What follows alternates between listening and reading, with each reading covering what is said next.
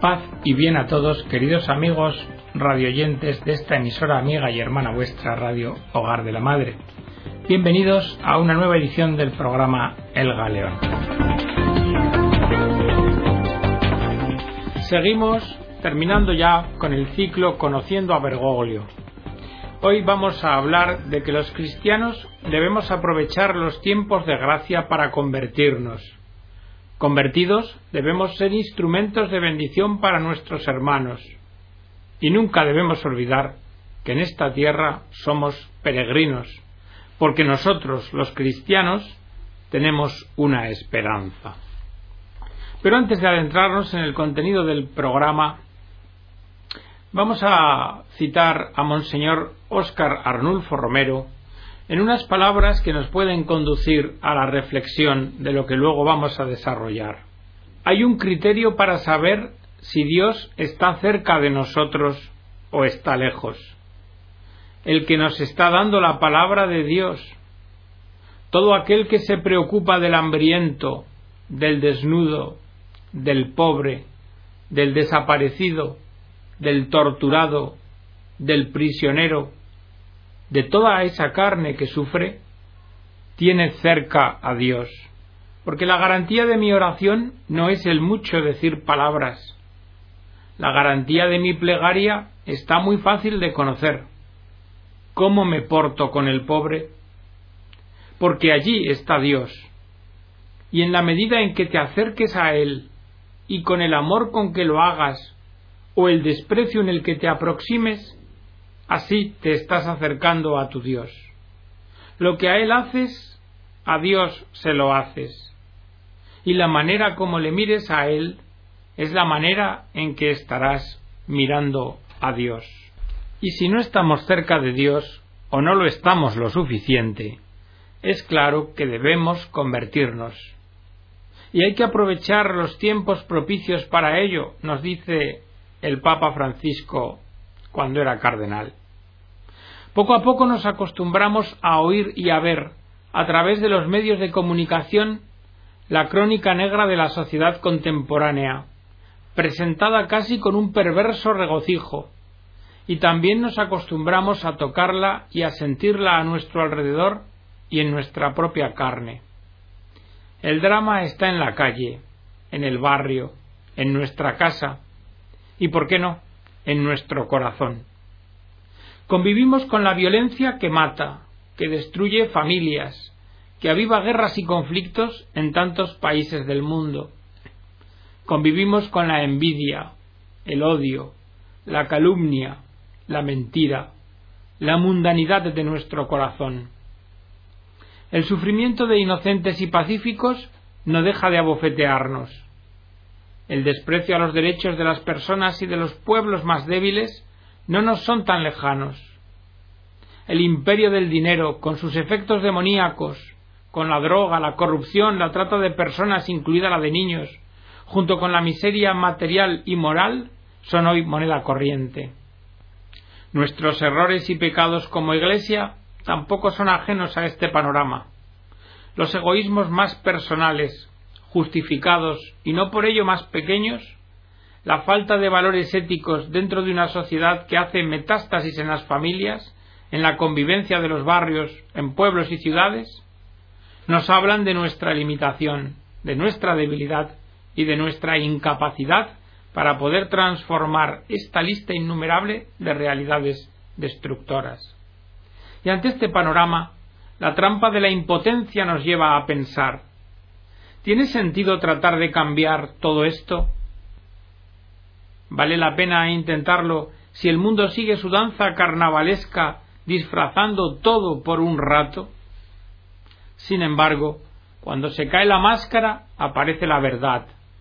Y aunque para muchos resulte anacrónico decirlo, allí vuelve a aparecer el pecado, que hiere nuestra carne con toda su fuerza destructora, torciendo los destinos del mundo y de la historia.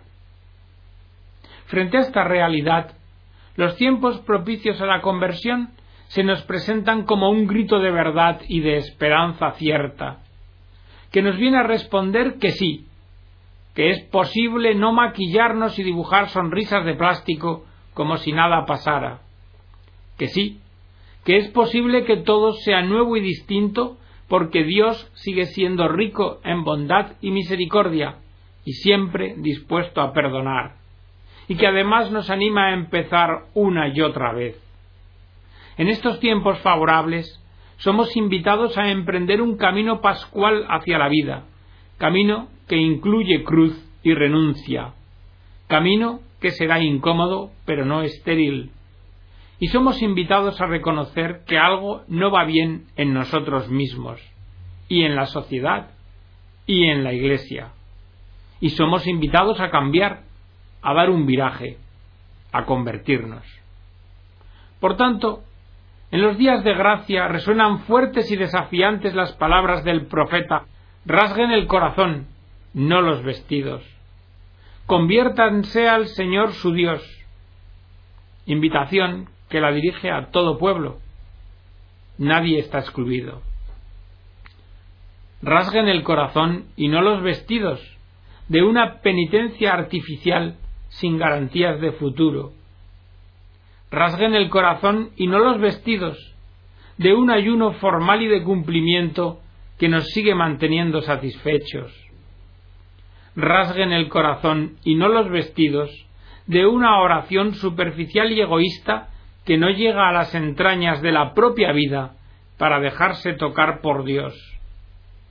Rasguen los corazones para decir con el salmista hemos pecado. La herida del alma es el pecado. Oh, pobre herido, reconoce a tu médico. Muéstrale las llagas de tus culpas y puesto que a él no se le esconden nuestros pensamientos secretos, hazle sentir el gemido de tu corazón. Muévele a compasión con tus lágrimas, con tu insistencia importúnale, que oiga tus suspiros, que tu dolor llegue hasta él, de modo que al fin pueda decirte, el Señor ha perdonado tu pecado. Por tanto, les digo, rasguen los corazones para que por esa hendidura podamos mirarnos de verdad. Rasguen los corazones, ábranlos, porque sólo en un corazón rasgado y abierto puede entrar el amor misericordioso del Padre que nos ama y nos sana. Rasguen los corazones, como dice el profeta. Y Pablo nos lo pide casi de rodillas. Déjense reconciliar con Dios. Cambiar el modo de vivir es el signo y fruto de este corazón desgarrado y reconciliado por un amor que desborda y sobrepasa. Esta es la invitación frente a tantas heridas que nos dañan y que nos pueden llevar a la tentación de endurecernos. Rasguen los corazones para experimentar en la oración silenciosa y serena la suavidad de la ternura de Dios. Los tiempos de gracia que Dios nos ofrece no son tiempos solo para nosotros, sino también para la transformación de nuestra familia, de nuestra comunidad, de nuestra iglesia, de nuestra patria y hasta del mundo entero. Son una oportunidad que Dios nos regala para crecer y madurar en el encuentro con el Señor, que se hace visible en el rostro sufriente de tantos chicos sin futuro, en las manos temblorosas de los ancianos olvidados, y en las rodillas vacilantes de tantas familias que siguen poniéndole el pecho a la vida sin encontrar quien los sostenga.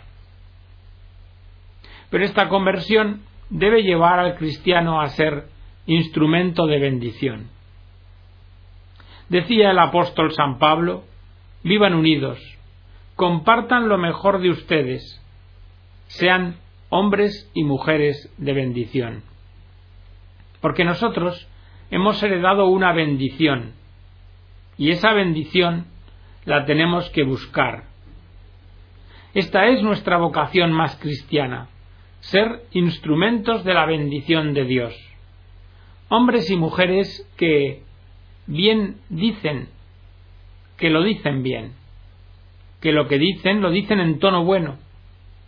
No queremos ser hombres y mujeres que mal dicen maldicen, es decir, que dicen mal las cosas, que las distorsionan, o que las dicen en parte, o que las dicen hiriendo o agrediendo. Y ha entrado la costumbre en la vida diaria, diría yo, de maldecirnos con toda frescura. A veces escuchamos, oye, y va un epíteto, oye, y toma. No, si este es un tal, por cual. Y ahí, en ese calificativo de maldición, entra él, la familia, la mamá, todos. Sembramos maldición. Y cuando sembramos maldición, ésta vuelve sobre nosotros y el corazón se nos pone agrio. Hombres y mujeres con cara larga y con corazón agrio. Nada que ver con la bendición de Dios, que nos habla de los lirios del campo, de los pajaritos que no les falta nada. Nada que ver con ese Dios que vuelca su oído bendiciendo.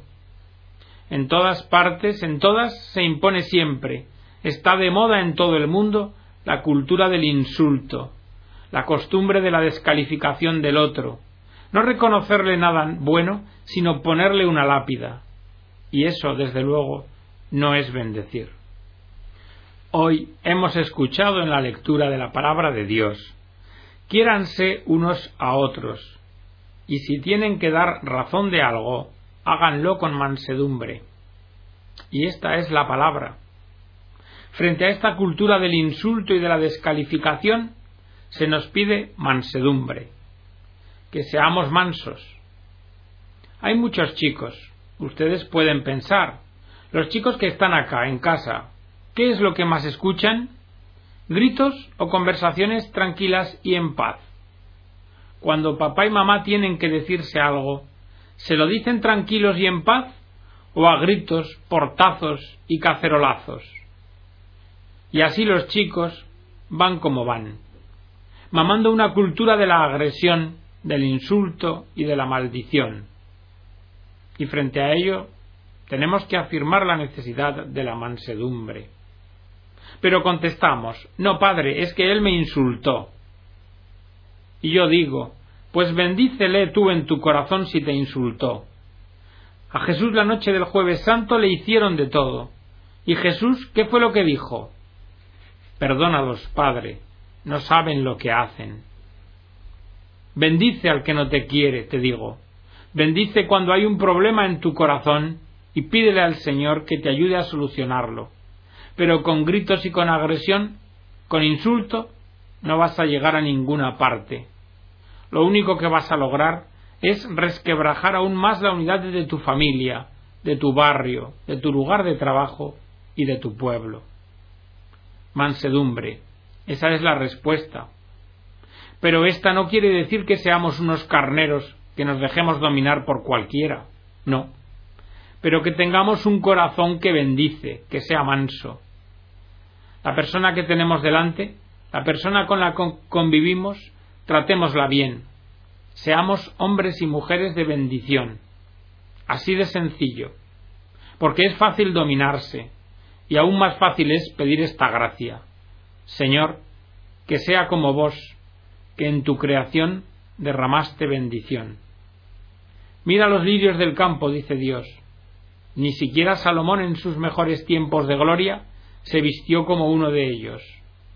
Y hoy son y mañana no son.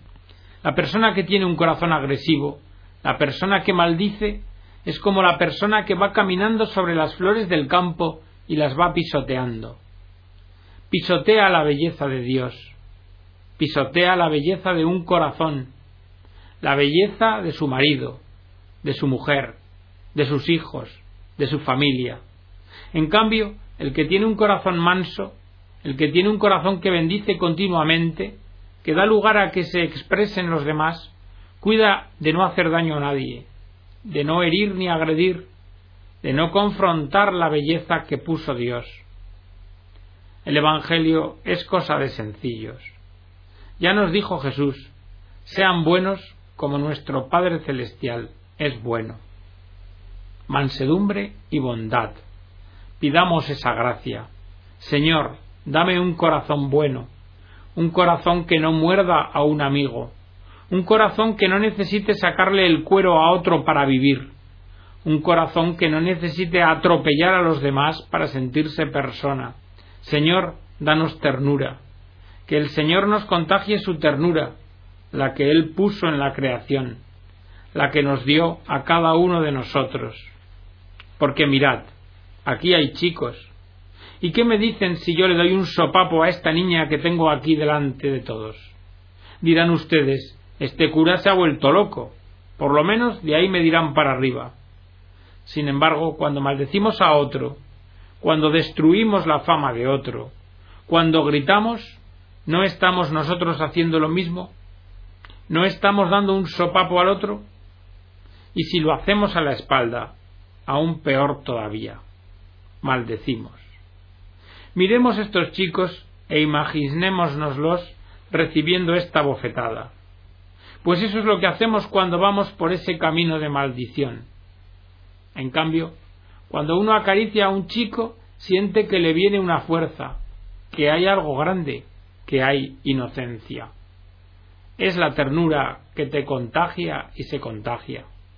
Y esa es la ternura de la bendición que pedimos para nosotros. Señor, que el haber crecido no nos haga malos, que no nos quiten la ternura. Y si la perdimos, devuélvenosla, por favor. Y esto es lo que yo quiero decirles y nada más. Que sean hombres y mujeres de bendición, hombres y mujeres de mansedumbre, que no insulten a nadie, que no le saquen el cuero a nadie, que sean hombres y mujeres de ternura y que Jesús nos contagie la suya. Y de ternura y bondad nos habla Jesús en la parábola del buen samaritano, cuando le pregunta el doctor, ¿Y quién es mi prójimo?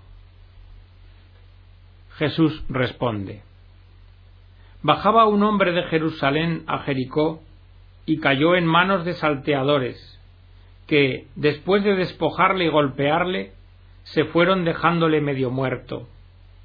Casualmente, bajaba por aquel camino un sacerdote y, al verle, dio un rodeo. De igual modo, un levita que pasaba por aquel sitio le vio y dio un rodeo. Pero un samaritano que iba de camino llegó junto a él y al verle tuvo compasión y acercándose vendó sus heridas echando en ellas aceite y vino y montándole sobre su propia cabalgadura le llevó a una posada y cuidó de él. Al día siguiente, sacando dos denarios, se los dio al posadero y dijo Cuida de él y si gastas algo más, te lo pagaré cuando vuelva. ¿Quién de estos tres te parece que fue prójimo del que cayó en manos de los salteadores? El doctor le contestó a Jesús, el que practicó la misericordia con él. Díjole Jesús, vete y haz tú lo mismo. Pobre hombre este, el que bajaba de Jerusalén a Jericó, lo agarró una banda de ladrones en la mitad del camino. Este hombre no estaba en su casa, estaba de camino. Y cuando uno no está en su casa, tiene menos posibilidades para defenderse. Estaba al aire libre y va caminando de un lado para otro, y es más fácil aprovecharse de alguien que está en camino que de alguien que está en su casa. Por eso, este hombre fue despojado y tirado a la mitad del camino. Cuando pienso en estas cosas, me viene a la mente la imagen de Jesús. Jesús chico en los brazos de María y José, cuando tuvo que ponerse en camino y salir de la seguridad de su casa, que ya no era segura en aquel momento, como sucede a veces hoy en tantos países que por revoluciones, persecuciones étnicas o políticas tienen que dejar el hogar las personas. Y Jesús, por una persecución política, podemos decir, para que no hubiera otro rey más que Herodes, tuvo que dejar su hogar para salvar la vida. Pienso en lo que habrá tenido que sufrir Jesús, lo que habrá pasado en ese viaje, en los años que estuvo como inmigrante en Egipto, cómo la Virgen y San José tuvieron que aprender otro idioma, y cómo tenían que cuidarse de que no les hicieran trampas, y cómo llorarían a veces cuando estaban solos, deseando volver a su patria y no pudiendo. Jesús nos enseña tantas cosas. Él fue el gran emigrante, que vino desde su patria del cielo a vivir y a caminar con nosotros aquí en la tierra. Y de él se aprovecharon también, lo ultrajaron, lo insultaron y lo crucificaron. Me da la impresión de que hay algo tan malo en los hombres que tendemos a aprovecharnos de aquellos que están más inseguros, de aquellos que no tienen una protección como la que tenían en su patria. Por eso, cuando miramos al migrante, en mí se entrechocan dos sentimientos, este que acabo de decir, de bronca, de dolor porque tantas veces los migrantes son aprovechados y explotados, y el segundo sentimiento, que es de gratitud a todos los inmigrantes que vienen a la patria a traer su cultura, su riqueza y sus cosas bellas. Estaba mirando el altar. Todos los que estamos en el altar, todos incluido yo, o son inmigrantes o somos hijos de inmigrantes. La gratitud a todos aquellos que vinieron a hacer patria. Pero no siempre esa gratitud aparece recogida en las leyes. Mientras tanto, y si lo llega a ser, los inmigrantes sufren, carecen de documentos, a veces no pueden ni ir a la escuela, o por no tener documentos, no pueden hacer una serie de trámites que necesitan, o se abusa de ellos.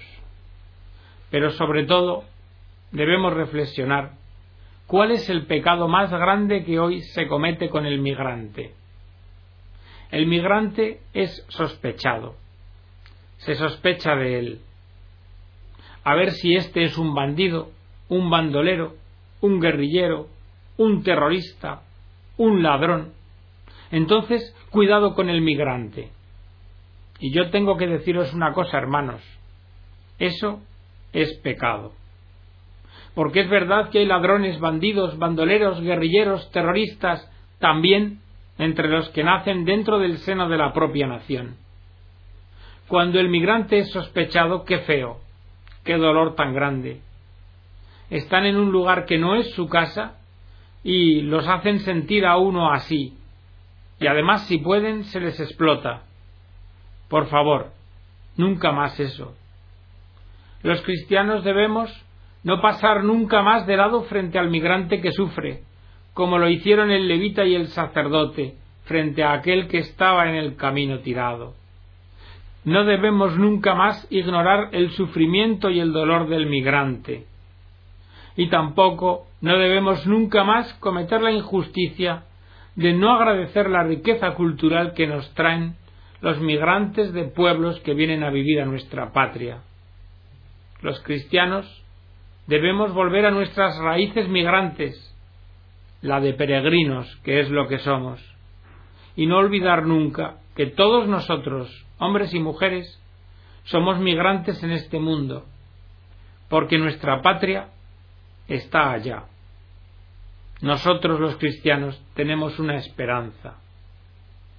Nosotros los cristianos somos migrantes como Jesús, que vino del seno de la Trinidad a la tierra a caminar con nosotros. Nuestro mundo lo que necesita es fraternidad, necesita proximidad, cercanía, que seamos prójimos. Necesita que nos paguemos las deudas. Y mirad, la única deuda que tiene uno con otro es la deuda del amor. Así, cuando me preguntan, Padre, ¿el país está endeudado? Yo contesto sí, pero endeudado de amor. Debe amor. Y tiene que pagar ese amor, los unos a los otros. Y este es el mensaje que les quiero dejar. Y hasta aquí, queridos amigos, la edición del programa de hoy, esperando que haya sido de vuestro agrado y os haya servido en vuestra edificación como cristianos. Que Dios os bendiga a todos.